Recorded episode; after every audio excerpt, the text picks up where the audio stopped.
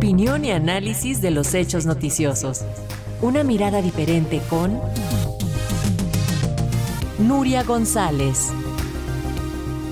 Y de cara a las elecciones generales adelantadas en España por el presidente Pedro Sánchez para el próximo 23 de julio, tras el fracaso que tuvo su partido el PSOE, el mandatario hace un llamado a evitar el avance de la derecha y de la ultraderecha.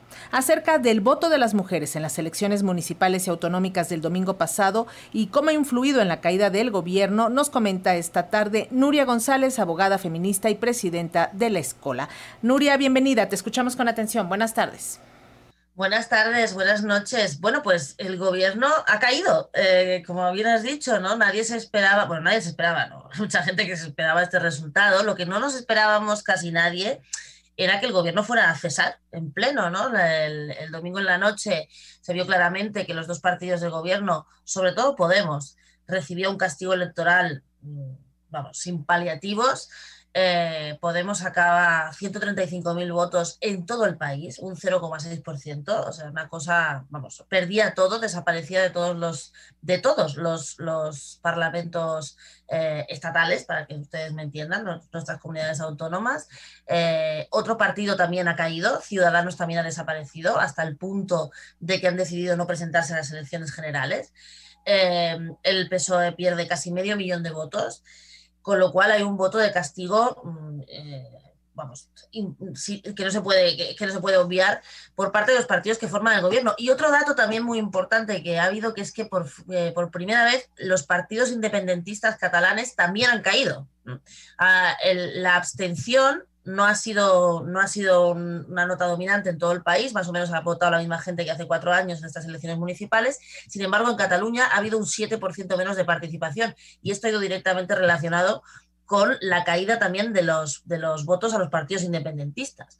Por lo tanto, todos los partidos que gobiernan o que han apoyado al gobierno han caído incluso, y, bueno, excepto Ciudadanos, que ese ha, desaparecido porque ha sido absorbido por el Partido Popular. ¿Qué papel han tenido las mujeres en este asunto? Pues un papel protagonista porque las mujeres llevan mucho tiempo avisando a este gobierno que las políticas que se estaban haciendo de espaldas, directamente de espaldas, a las mujeres, por ejemplo, la ley del sí la rebaja de penas a los violadores, todo lo que tiene que ver con, que no se ha hecho nada efectivo, como se dijo que se haría desde el primer momento del pacto de gobierno contra todo el mercado de los vientres de alquiler. No se ha hecho absolutamente nada, es más, se ha, ido blanqueando el tema. No se ha tomado ninguna medida.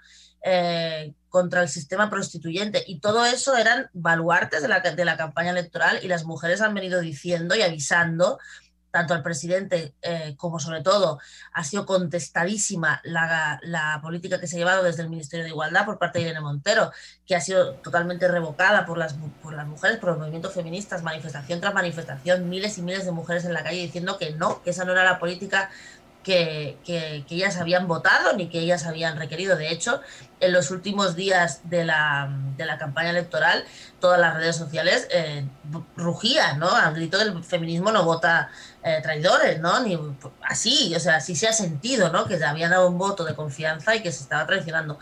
Y eso ha tenido muchísimo que ver, pues, pues ahí está, el gobierno ha caído, ¿no? No solo ha caído, evidentemente, por el voto de las mujeres, pero sí ha tenido mucho que ver la desafección que se ha generado eh, en ese asunto. Y no es que las mujeres hayan ido a votar a la derecha, ni mucho menos. Es que las mujeres han hecho promoción por los votos nulos, porque las mujeres sabemos que nos ha costado mucho obtener el derecho al voto, pero hemos querido dar un mensaje claro de que, oiga, usted había, había tenido un compromiso con nosotras en una agenda feminista muy clara que no se ha cumplido y que tampoco parecía que se fuera a cumplir. O sea, quiero decir que se, que se, que se daba como patada para adelante a ver si llegábamos a algún sitio. ¿no? Entonces se ha puesto un alto y la verdad es que mm, el movimiento feminista ha empezado a hacer política dura en estas elecciones y se ha visto claro. Sobre todo, mira, un ejemplo muy, muy, muy paradigmático, ¿no? En, la, en el Ayuntamiento de Madrid, de la capital de Madrid, Podemos se ha quedado fuera.